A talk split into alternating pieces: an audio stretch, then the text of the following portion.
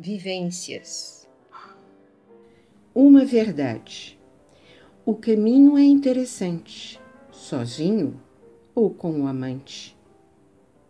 Tendo ciência, vivendo experiências, numa conexão, vivendo união, o homem está completo, com porte ereto, andando com altivez, dando um passo de cada vez, sem agito nem aflição, ouvindo o coração, numa frequência calma, sentindo a alma, crescendo na espiritualidade. Isto é uma realidade.